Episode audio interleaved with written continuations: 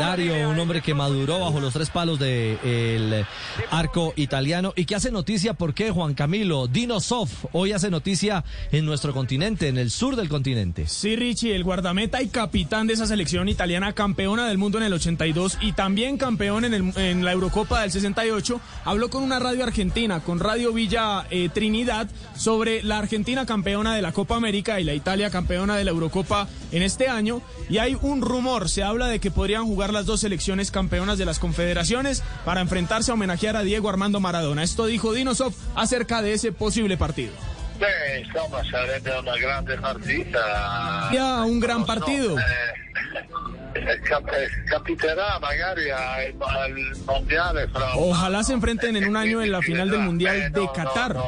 Ahí se Eh, verá qué podría ocurrir. Giorno. Hoy no tengo idea sobre quién ganaría entre Argentina e Italia. También habló de la Copa América, dice que no pudo ver mucho, pero que igual ganarle a Brasil en el Maracaná no es poca cosa. Eh, ma no, non ho visto molto, però se ha battuto il Brasile... No pude ver mucho de Argentina campeón, pero si le ganó a Brasil en el Messi, Maracaná, estuvo bien. Una grande squadra tutti... Si Messi hizo de Messi, está buena la victoria. Argentina es un gran equipo cuando todos los mejores pueden jugar. Siempre creo que Messi está en grande. eh, está llamado a hacer la diferencia, siempre hace la diferencia porque es un grande y estoy contento cuando Messi. hace de Messi. Y por último habló de Maradona, le preguntaron qué recuerda del 10, del histórico 10 argentino.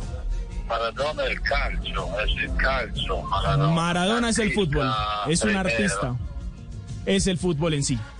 Eso dijo Dinosov, el guardameta campeón del mundo en el 82, sobre Italia y Argentina, los campeones de Europa y de América. Bueno, ahí está entonces una leyenda refiriéndose a partido homenaje que según entiendo Juanjo eh, es más que un rumor, ¿ah? Hay, hay una gestión ya, eh, hubo comunicaciones entre las dos confederaciones, Colmebol y UEFA, porque ustedes, eh, estamos a un año del Mundial, deberíamos estar disputando eh, la Copa Confederaciones, pero la Copa de las Confederaciones desapareció, es decir, este año no se va a jugar, por lo tanto, los campeones de eh, eh, Colmebol y de UEFA no van a ir a esa Copa Confederaciones.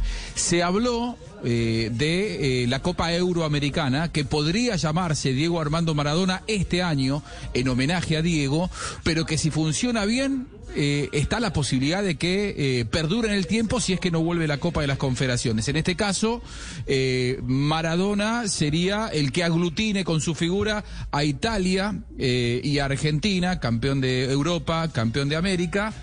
Lo que pasa es que no hay espacio en el calendario en este 2021. Se habla de una vez que finalice la eliminatoria europea, la eliminatoria sudamericana y una vez que se realice el sorteo del Mundial allá por marzo o abril del 2022 y a modo de anticipo del Mundial realizar esa Copa Europea o Sudamericana. Euroamericana que sería además una competencia oficial, porque sería una copa intercontinental entre los dos continentes más futboleros de- del mundo. ¿no? Y sería y sería Castel un lindo pulso, ¿ah? Para medir Lindo, realmente lindísimo. el potencial previo a la Copa del Mundo. Eh, qué lindo preámbulo. Italia, Argentina, claro que sí. Ese tipo de enfrentamientos Europa-América, la verdad a mí me, me- me encantaba. Me gustaba más aquello que, que el mundialista, este famoso mundialito, que las Copa de Confederaciones, no. Ese enfrentamiento directo entre Europa, en este caso serían selecciones, y América, a mí la verdad me, me Claro. gustaría más, me gusta más.